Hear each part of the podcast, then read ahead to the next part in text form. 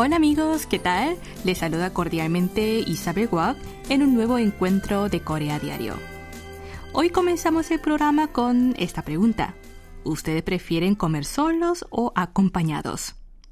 Un reciente estudio revela que comer en compañía de otros es mejor que hacerlo en solitario. En concreto, la Asociación Americana del Corazón divulgó el resultado de un sondeo efectuado en septiembre entre mil adultos sobre sus hábitos de consumo alimentario y nivel de estrés. Un 84% de los encuestados afirmó que prefería comer a menudo con sus seres queridos, mientras que un 59% dijo consumir alimentos más sanos cuando comía con otras personas. Más de la mitad coincidió en que al comer con otros se sentían más relajados. Al respecto, la doctora Erin Michos del Hospital Johns Hopkins explica que comer en compañía puede ayudar a reducir el estrés y mejorar las relaciones sociales. Asimismo, aconseja comer con amigos, colegas o familiares al menos una vez por semana, enfatizando que cuando no estemos en condiciones de organizar una reunión presencial, compartir con otros el tiempo del almuerzo de manera virtual puede ser igualmente efectivo para reducir el estrés y llevar una vida más sana. Con este dato, abrimos las puertas a Corea Diario del 19 de octubre. La primera canción de K-pop que les dedico es Kone Mogoyo, Come, de Giant T.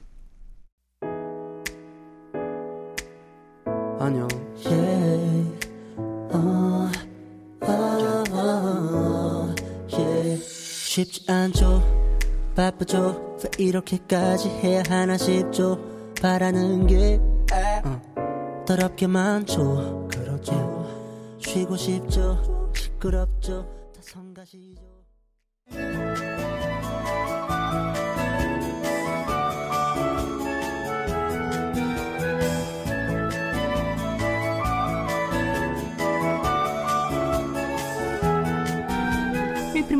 surcoreano Han Dok-soo ha fortalecido la cooperación económica con tres países latinoamericanos de cara a consolidar un suministro estable de minerales estratégicos y alimentos. Según informó la oficina del Premier, Han realizó un viaje de nueve días por Chile, Uruguay y Argentina, y a su vuelta hizo escala en Estados Unidos. Durante su gira, el primer ministro se reunió con los presidentes de esas tres naciones y firmó un total de seis memorandos de entendimiento. Su primer destino fue Chile, donde se reunió con el presidente Gabriel Boric y acordó reanudar durante este año las negociaciones para mejorar el Tratado de Libre Comercio entre ambos países, que entró en vigor en 2004. En el marco de la reunión, ambos firmaron tres memorandos de entendimiento, incluido uno sobre cooperación sobre minería sostenible y cadena de valor de recursos minerales. Este último forma parte de los esfuerzos surcoreanos por diversificar el suministro de las principales materias primas usadas para fabricar baterías, como medida para hacer frente a la ley de reducción de la inflación de Estados Unidos. Cabe recordar que dicha ley estadounidense solo otorga ayudas fiscales a los vehículos eléctricos ensamblados en América del Norte pero los fabricantes de vehículos surcoreanos también podrán recibir subsidios en los coches eléctricos si usan materias primas producidas en Estados Unidos o en otros 20 países que mantengan un TLC con ese país, incluido Chile. En este sentido, el premier surcoreano explicó que este MOU podría ayudar significativamente a Corea del Sur a hacer frente a la ley estadounidense. En su segundo destino, Han dialogó sobre cooperación bilateral con el presidente de Uruguay, Luis Lacalle Pou, con quien abordó diversos temas, en particular vinculados a exportaciones y al Mercosur. Tras el encuentro, Han habló con la prensa y explicó haber conversado con su homólogo uruguayo sobre cooperación en tecnologías de la información, sobre el proyecto de un centro de innovación de biotecnología agrícola y alimentaria, así como sobre la posibilidad de que Corea importe naranjas de ese país suramericano. Y en Argentina, Han se reunió con su homólogo Alberto Fernández y acordó fortalecer la cooperación bilateral en materia de energías renovables y recursos minerales. Además, con motivo de la visita del primer ministro, ambos países firmaron un memorando de entendimiento para ampliar el intercambio juvenil, ampliando el alcance del programa de vacaciones y trabajo a personas de 18 hasta 34 años en lugar de 18 a 30 años.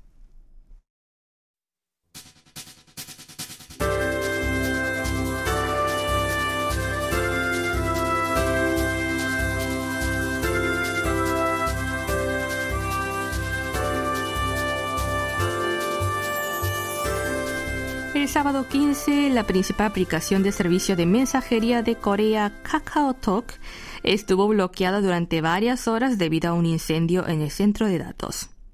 El incidente bloqueó en gran medida la vida cotidiana de los coreanos, dejando entrever una vez más cuán dependientes somos de este medio de comunicación digital.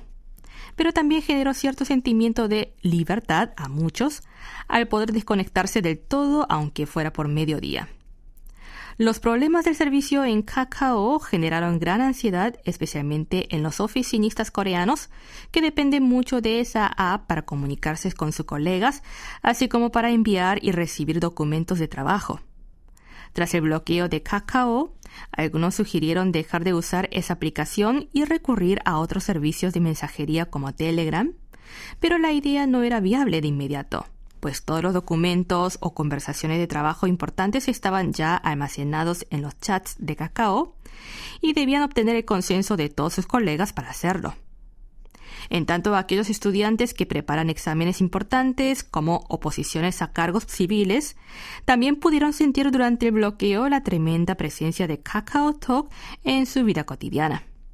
Esta aplicación es una herramienta de comunicación casi esencial para esos jóvenes, pues allí organizan grupos de estudio, intercambian informaciones útiles sobre el examen con otros candidatos, etc. Así las cosas, aunque la app tuvo problemas de servicio, no se atreven a dejar de usarla, sino que prefieren seguir usándola y confiar en que el servicio se estabilice pronto. Pero la desconexión inesperada del fin de semana pasado no solo generó molestias e inconvenientes, sino que también fue una muy buena oportunidad para despertar la conciencia de la gente sobre la importancia de la desintoxicación digital. Algunos trabajadores que solían recibir mensajes de sus jefes incluso después de la jornada laboral o en fines de semana, pudieron liberarse del estrés y centrarse plenamente en su descanso. Aunque esa libertad no duró mucho, pues Kakao comenzó a normalizar su operativa al día siguiente, el domingo 16, y el servicio de mensajería empezó a funcionar unas 10 horas después del bloqueo.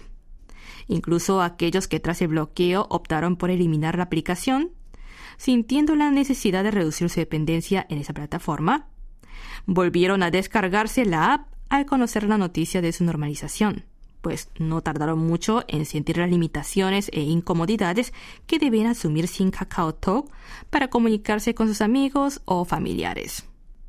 Y ahora nos vamos a una pausa musical. Se titula 24 horas y la canta Sonmi.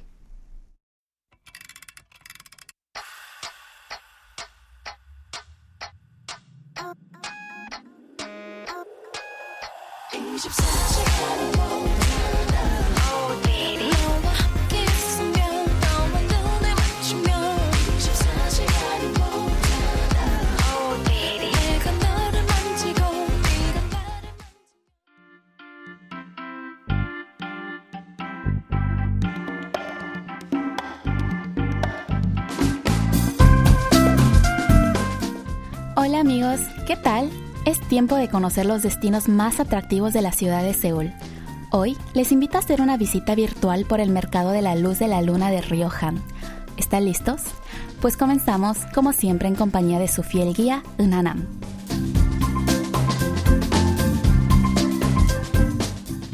Estamos en pleno otoño aquí en Corea, una estación perfecta para disfrutar de las terrazas al aire libre y los paseos nocturnos. A propósito, el destino que les presentaremos hoy es el Mercado de la Luz de la Luna de Río Han, conocido como Hangang Talpit Yasijang en coreano, donde se puede degustar una infinita oferta de exóticos platos de los food trucks, comprar artesanía original y disfrutar de diversos espectáculos hasta completar el espectacular paisaje de río desde un representativo enclave de la ciudad, iluminado con luces de todos los colores. Quizá algunos lo conocerán mejor por su nombre previo, el mercado nocturno Pamdokebi, Les cuento que Pamdokebi literalmente significa duende nocturno en coreano y como su nombre indica, el mercado emerge como por arte de magia en el parque ribereño de Río Han al caer la tarde y desaparece al amanecer. Este mercado, que gestiona el gobierno metropolitano de Seúl desde 2015, ha tenido muy buena acogida entre el público, tanto coreano como extranjero, tanto que hasta logró consolidarse como uno de los eventos culturales más importantes de la capital surcoreana, aunque en 2020 tuvo que suspenderse por la pandemia del COVID-19.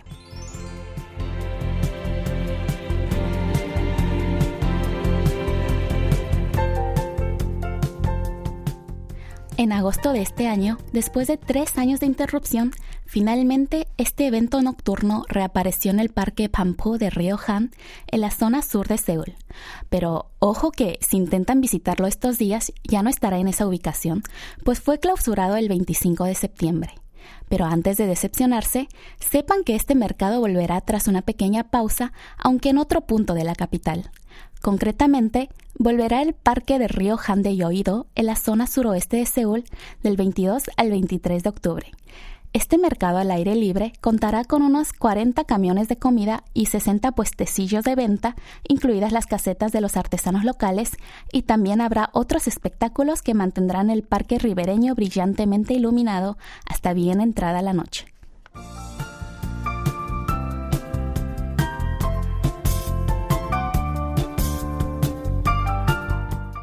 Ahora les diré cómo ir. Para llegar hasta el parque de Río Han en Yoido, deben tomar la línea 5 del metro, la de color violeta, y bajarse a la estación de Yoinaru. Al salir por la salida número 2, podrán ver fácilmente Río Han y las luces de los puestos comerciales les guiarán. Pero eso sí, el horario puede estar sujeto a cambios por lluvia o cierres temporales, así que les recomiendo comprobar las notificaciones en el sitio web oficial del mercado www.pamdokebi.org, también disponible en inglés, antes de ir.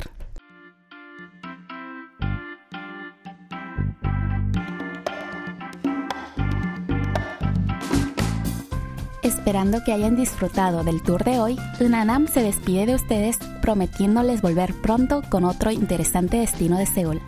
Hasta el próximo encuentro.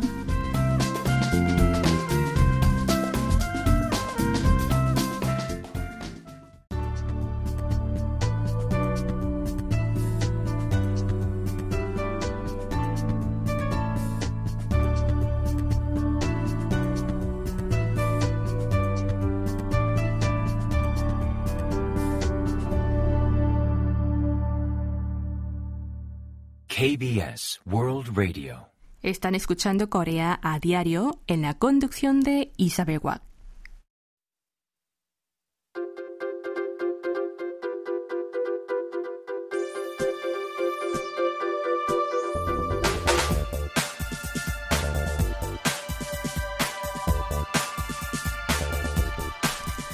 Reciente informe revela que los coreanos consumen fideos instantáneos ramyeon un promedio de 1,7 veces a la semana.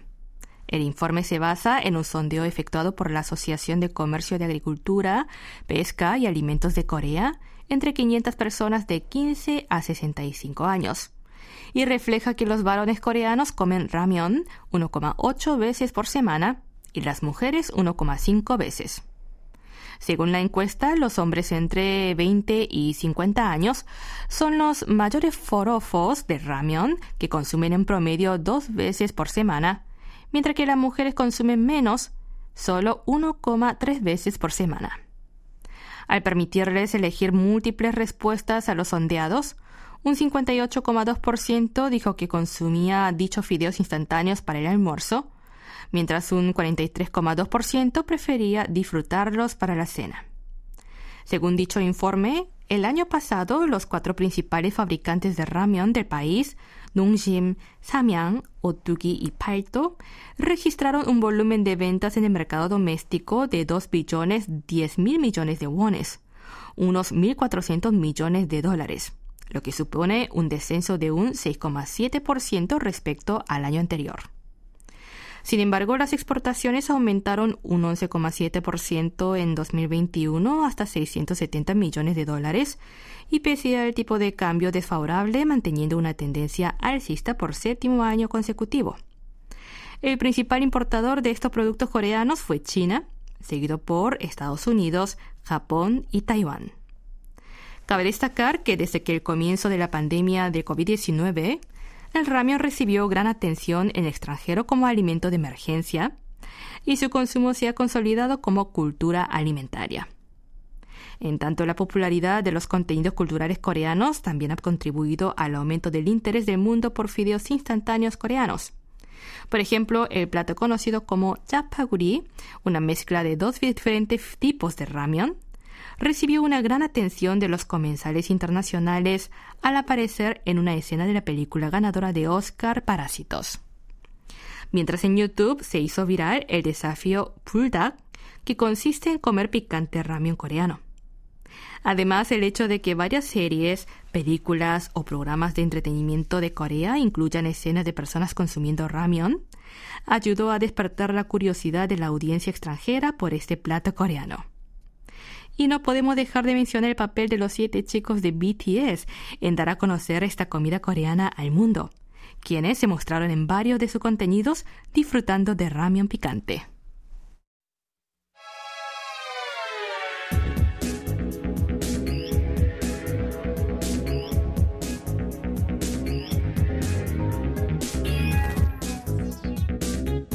El otoño es una de las estaciones más esperadas por los coreanos por su agradable clima y por el hermoso paisaje natural que dejan las hojas coloridas. Y también porque se organizan diversos festivales al aire libre. Pero con la llegada de la temporada de festivales también aumenta la preocupación por la ingente cantidad de residuos que generan dichos eventos. No en vano llama especialmente la atención un reciente festival regional celebrado en un pequeño pueblo rural que ha logrado reducir significativamente la cantidad de basura. Me refiero al evento que organizó el Centro de Mujeres Agricultoras de Hungsong el día 15 en la aldea Hungdong del condado Hungsong en la provincia de Chungcheong del Sur. Dicho festival, organizado con motivo del vigésimo aniversario del centro, generó menos de 10 kilogramos de basuras, que mayormente eran las cáscaras de mandarina. ¿Y cómo fue eso posible? Pues no usó ningún recipiente de plástico desechable durante el festival para compartir las comidas, sino que preparó unos platos comestibles. En particular, usaron galletas de arroz con forma circular como recipiente para servir los alimentos, que tras la comida los comensales podían comer de postre. El menú principalmente se basó en comidas veganas como verduras, pan y pasteles de arroz, ni muy grasas ni demasiado húmedas, para que no derritieran o rompieran los platos de arroz. Organizar festivales sin basura es una cultura que está tomando arraigo en dicha aldea rural. El 1 de octubre celebraron un festival de caminatas otoñales organizado por una asociación de agricultores de la zona y todos los participantes trajeron vasos y recipientes reutilizables de sus casas para no generar basura. El comienzo de esta serie de movimientos ecologistas en Hongdong se remonta a 2016, cuando crearon un equipo de voluntarios para el lavado de platos. Entonces organizaron un gran festival al aire libre, pero decidieron no usar objetos de un solo uso para reducir la contaminación. Al usar solo recipientes y vasos reutilizables, necesitaban una gran cantidad de personas que los pudieran lavar. Así nació un grupo de voluntarios bautizado como Brigada Especial de Lavavajillas de Hongdong, a la que muchos residentes de la zona se unieron para apoyar la iniciativa y generar menos residuos. Desde entonces, en esa zona se extendió la cultura de organizar eventos de basura cero que continúa hasta el día de hoy. Y con esto llegamos al final de este encuentro de Corea Diario. Por hoy me despido de ustedes con esta canción de Angmyu. Se titula Largos días y largas noches. Que la disfruten.